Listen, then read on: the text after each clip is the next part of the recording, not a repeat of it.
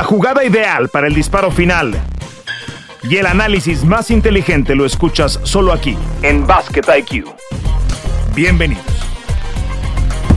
Saludos a todos. Aquí estamos en Basket IQ. Toño Rodríguez, Fer Tirado con todos ustedes. Eh, en una temporada de la NBA en la que de a poco se empieza a acomodar, eh, como se esperaba más o menos, las clasificaciones en cada una de las conferencias, a reserva de lo que pasa con el Jazz de Utah, que sigue siendo pues eh, inexplicable para la mayoría. Así es que, bueno, pues eso tendremos la, oportunidad de hablar un poco más adelante. Pero arranquemos hablando de los toros de Chicago, los Chicago Bulls que después de las buenas sensaciones que dejaron la primera mitad de campaña la temporada anterior, Toño, me da mucho gusto saludarte, pues han quedado mucho a deber, ¿no? Un, equipo que llegó, no me acuerdo si, si rozando al All-Star en la primera posición de la conferencia del Este. Poquito antes se cayó Chicago la temporada pasada, pero sí, esa primera mitad fue espectacular. Con Boli y Caruso estaban jugando la mejor defensa de toda la NBA. Siguen teniendo esas piezas, bueno, es una forma de decirlo, por, por porque Ball realmente ha sido un jugador muy poco disponible para Chicago desde la segunda mitad de la temporada pasada a la fecha. Eh, y, las piezas no embonan, o sea, Busevich sigue siendo su gran estrella. Mientras platicamos, justamente le acaban de ganar a los Celtics, los Celtics además completos en un partido en el que Chicago tiró muy bien, 50%. Y que venían con nueve victorias consecutivas los Celtics. ¿eh, y que venían con nueve victorias consecutivas y no son unos Celtics en los que no jugara Tatum, en los que no jugaba Brown, no, eh, venía el carro completo de, de Celtics y aún así Chicago, que tiró muy bien de tres. Para mí eso explica una victoria abultada, además, que es una victoria doble dígito de Chicago Bulls, pero bueno, es, es un 50, 48%, vamos, de, de tiro de tres como equipo cuando tires así de volumen, seguramente vas a ganar los partidos. Le pasó a Chicago, pero no es sostenible a lo largo de la temporada. Sigue siendo más o menos el core del roster de la temporada pasada. Y creo que vivieron los aficionados de Chicago de la ilusión de esa primera vuelta. Yo le veo un problema a estos Chicago Bulls. Creo que están muy justos de plantel. Si es un plantel sólido, si todos están sanos, las cosas deberían funcionar pero carecen de una superestrella. Y aunque tú y yo hemos platicado varias veces en este podcast que, los super equipos ni a ti ni a mí nos agradan y no puedes comprar nada más títulos en esta liga, creo que para trascender sí necesitas una superestrella identificable. Chicago no la tiene, tiene muy buenos jugadores, pero creo que es un plantel justo, un buen plantel, pero justo, y necesitan a alguien que marque esa diferencia de manera constante. Sí, hoy, tienen a DeMar DeRozan como su líder anotador por arriba de 25 puntos, pero no podemos decir que esté en esa clase A, ¿no? De jugadores de élite. Es un muy buen complemento, creo que de Mark Rosen para una superestrella, pero ser el uno es difícil. Y le están pagando dinero de estrella a Zach Lavin, eso es una realidad. Le extendieron el contrato y le están pagando dinero de estrella a, Zach Lavin, que está promediando poco más de 20 puntos, pero ya hubo un desencuentro, ya hubo un desencanto esta temporada. Eh, en, un partido reciente, eh, el, el coach Billy Donovan decidió sentarlo porque no estaba lanzando bien y, bueno, pues eh, eso nunca va a ser bien visto porque al final del día exhibe, nunca va a ser bien visto por el jugador, ¿no? Y por algunos aficionados porque al final queda exhibido y si le pagan ese dinero es para que esté en los momentos clutch, que esté en los últimos minutos. Sin embargo, Billy Donovan, ahí sí acordándose un poquito de, su, de sus antecedentes colegiales, dice, no, a mí me gusta que jueguen los que estén mejor y los titulares son los que cierran los partidos. Y decidió sentar a Zach Lavin. Obviamente se vino el morbo, se vino la discusión. Zach Lavin dijo, bueno, pues eh, no, no me gustó, pero es algo con lo que tengo que, aceptar y pregúntenle a Billy Donovan el por qué lo hizo. Ya, ya después de esta victoria contra los Celtics, parece que ya medio se tranquilizaron las aguas y, dicen que ya, ya no hay lío entre, entre Billy Donovan y Isaac Lavin. Sí, yo también creo eso, Toño, que es un equipo. Hoy tienes a Dosunmu, que ha dado un buen paso hacia el frente, promediando por arriba de 11 puntos, pero no, no, no, no, es, no es un equipo contendiente cuando lo empiezas a comparar eh, pieza por pieza no tienes una superestrella, eh, como bien lo mencionas, al nivel de Embiid, al nivel de Yanis, al nivel de Tatum o de Brown, eh, o al menos con ese complemento, en esa dupla, porque no podemos comparar a Brown y a Tatum con DeRozan y Zach Lavin. Es, es un equipo que parte de la colectividad en, en, las esperanzas y en las expectativas de trascender.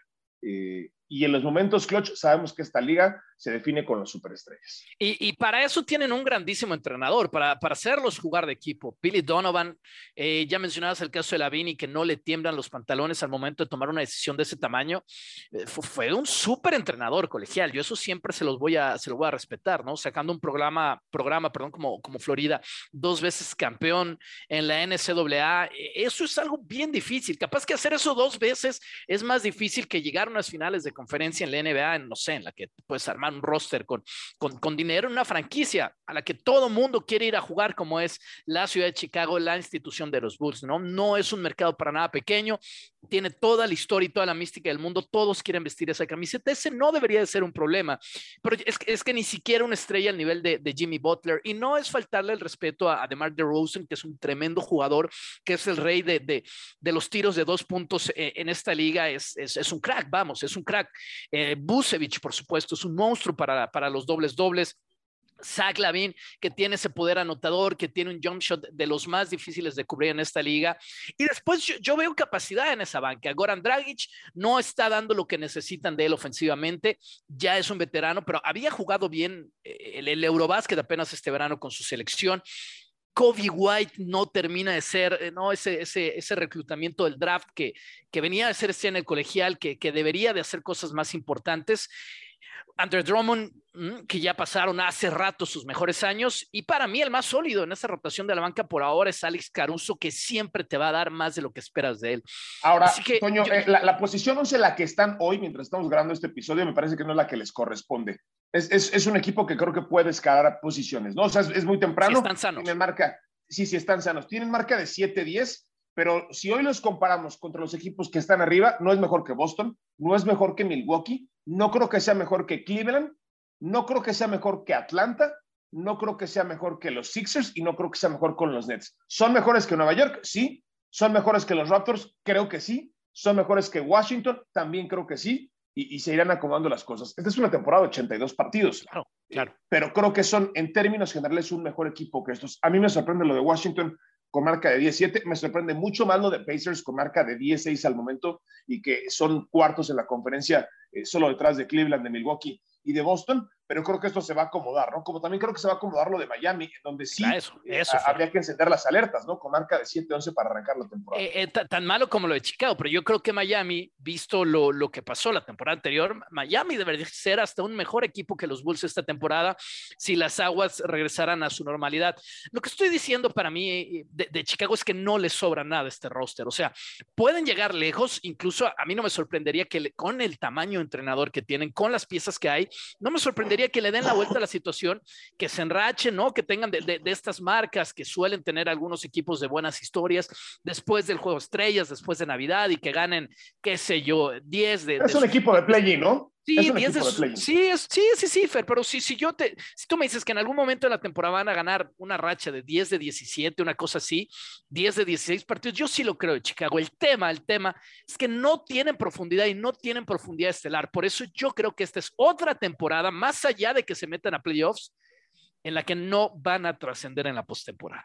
Oye, Toño, pero entonces se saldría de, de, de, la, de esta ley, o, o sería la excepción. Cleveland tiene profundidad estelar. Los Cavaliers tienen profundidad estelar. O sea, tienes, a, tienes a un, a un, All-Star, ¿no? O sea, pero pero, pero en un mucho mejor momento que, que DeMar DeRozan. En, en cuanto al momento de su carrera, Mitchell todavía va para arriba, DeRozan ya no va para arriba. Y la respuesta es no, Fer, los Caps no tienen profundidad estelar, no van a ser campeones, no van a llegar a la final de la Conferencia del Este, pero por lo menos sí tienen esa superestrella reconocible.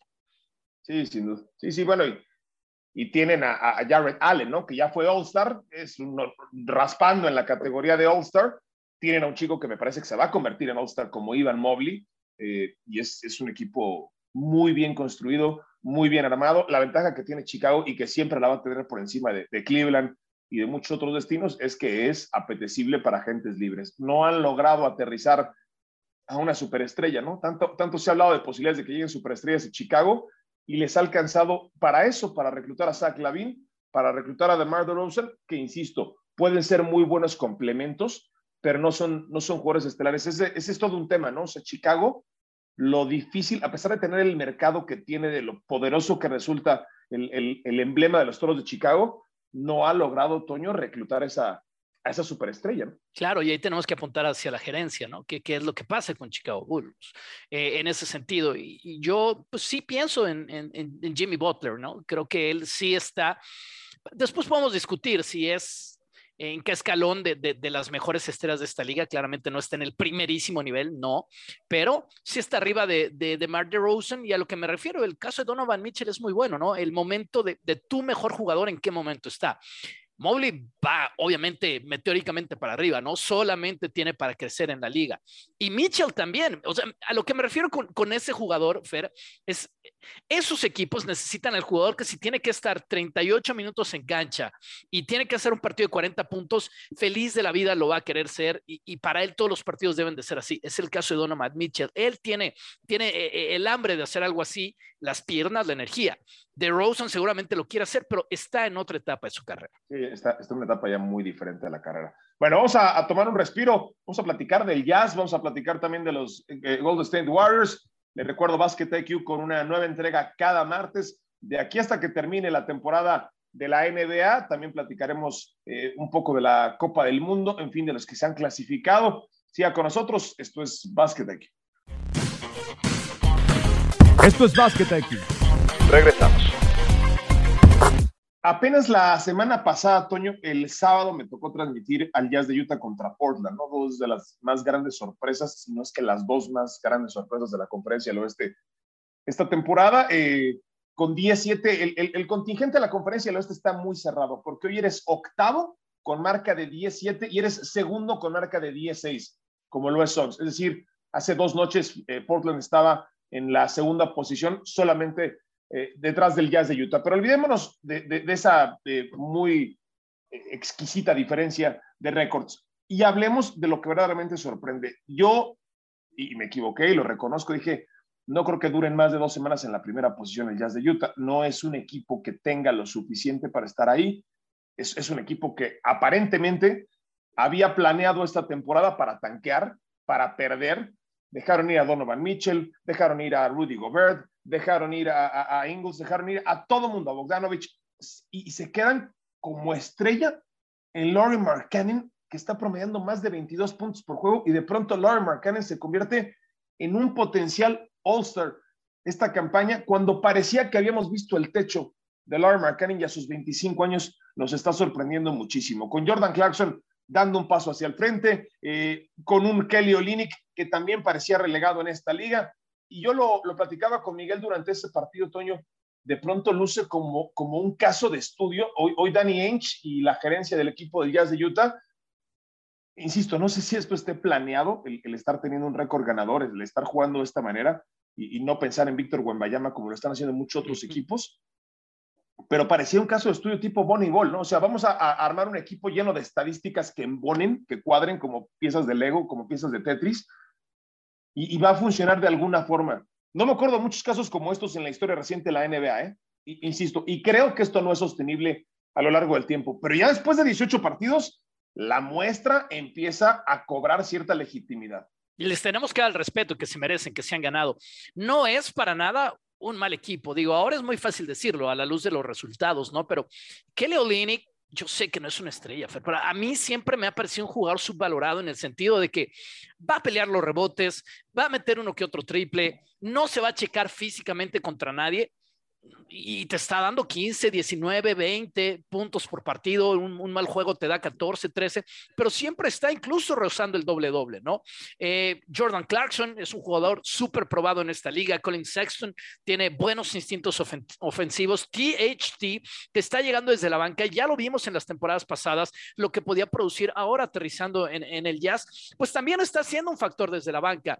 Claro que no les sobra nada, claro que están justos y tienen pues ellos sí una estrella en ascenso. El caso de Laurie Markkanen, a mí me encanta su carrera, jugador de siete pies, con la capacidad de estos centros modernos de pasar súper bien el balón, de poner el balón Pero tú en la pensabas cancha. que podía mejorar lo que ha mejorado, Toño, después de lo que le habíamos visto Es, en sí, sí, sí, Fer, y no, no me quiero escuchar demasiado aburrido aquí, pero viendo sus partidos con Finlandia, el tipo es un monstruo, Fer, el tipo domina. Sí, pero hay quienes lucen mucho en básquet internacional, pero los traes a NBA y no es lo mismo, ¿no? Y, y yo pensaría eso de Larry Markkanen, si un jugador de 15 puntos por partido en la NBA, lo compro, pero no ser la estrella. Bueno, tampoco había estado en esta condición, ¿no? En este hábitat de ahora. De, ser la estrella del equipo, sí, Fer. Y, y, el básquet a nivel selecciones en Europa tampoco es sencillo. Hay una diferencia, claro, los mejores jugadores están aquí, pero tampoco es sencillo.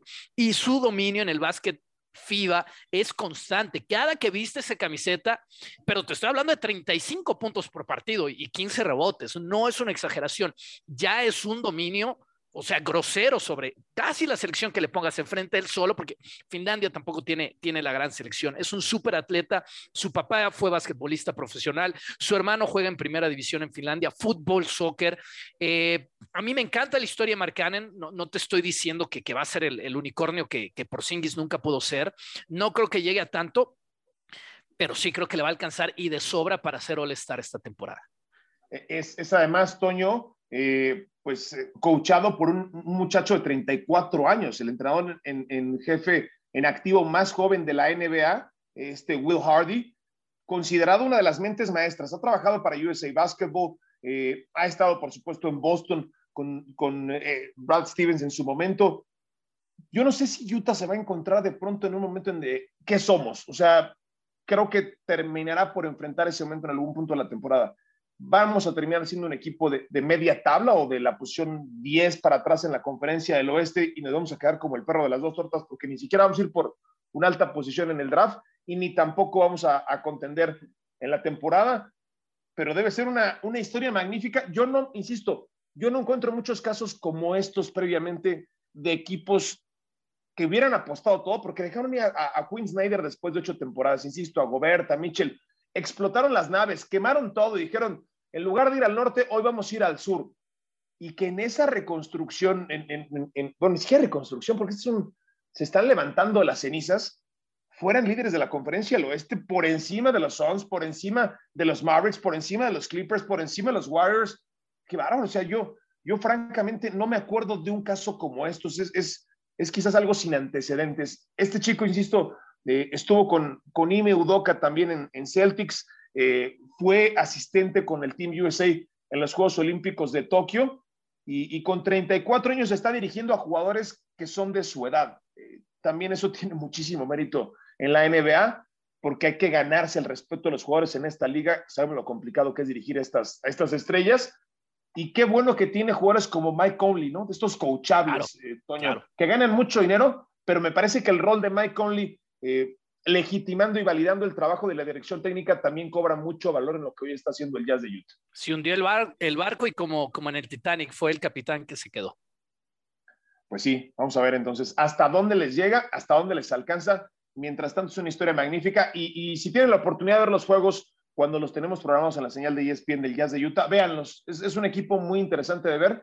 Es un equipo que se asemeja a, un básquetbol colegial, un básquetbol muy bien jugado, un básquetbol altruista, un básquetbol de pase, eh, de extrapase, de tirador abierto, no de monopolizar la pelota, no de tantas ofensivas en aislamiento, porque no tienen esa superestrella para jugar tantas ofensivas en aislamiento como sí lo hacen muchas otras eh, estrellas y muchos otros equipos en la liga. A mí me gusta mucho, soy soy de la vieja escuela, soy romántico, Toño, y a mí me gusta ver esa clase de básquetbol.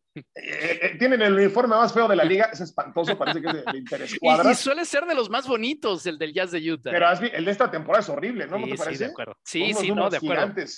Pero, pero, su logo retro es, suele ser precioso. Ahora sí la, la, regaron feo. Atendamos a la nueva escuela, Fer, con los Warriors.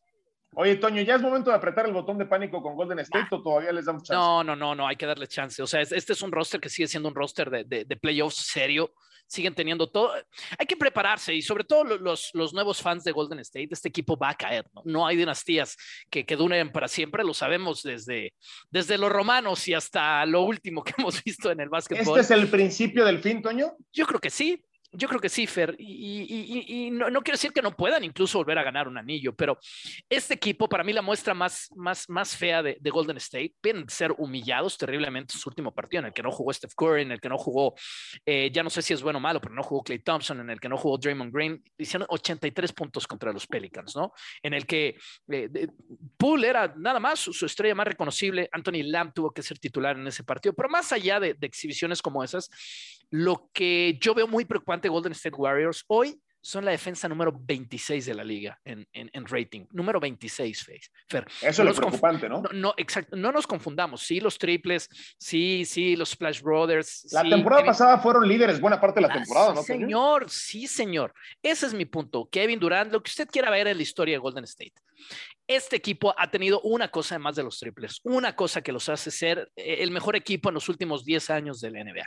Su defensiva, Fer y ahora sí me está preocupando que esa defensiva se está viniendo abajo y yo no quiero dejar de mencionar el tema que hablamos en, alguna edición de, este arranque de la temporada, el tema Draymond Green. Si esa defensa es tan buena es por la presencia de Draymond Green ahí. Draymond Green, después del, pleito que tuvo literal con, Jordan Poole, creo que está pasando por problemas adentro del equipo que no veíamos venir, que no esperábamos, y eso le está pegando terriblemente a, a la defensa, a la defensa intensa de Golden State, el switch defensivo por autonomacia, que es lo que juega el básquet de, Steve Kerr, está fallando y ahí sí se están desmoronando feo.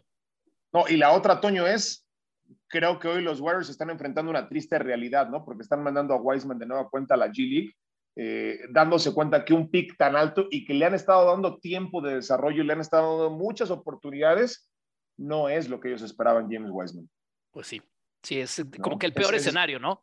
Ese, es, el, peor, escenario, porque ese, era él el que iba a tomar la estafeta. Te, voy a decir cómo, sí, cómo, cómo, hago yo la analogía en, mi vida, en mi vida ahora. Si mi hija va a la guardería, todo está bien, porque quiere decir que está sana. Entonces le da tos, no va a la guardería una semana y está en casa. Va dos días y le empiezan a salir mocos otra vez y sabes que ya valió. Creo que es un poco lo que está pasando con Golden State. Ya cuando lo vuelven a mandar a la G League, saben que ya valió. Pero te digo algo, Toño, tu hija está ganando anticuerpos y aquí no está ganando anticuerpos, ¿no? De acuerdo. Bueno, eh, veía, veía un gráfico de los, las decepciones de la temporada. Clay Thompson me parece que es una sobrereacción.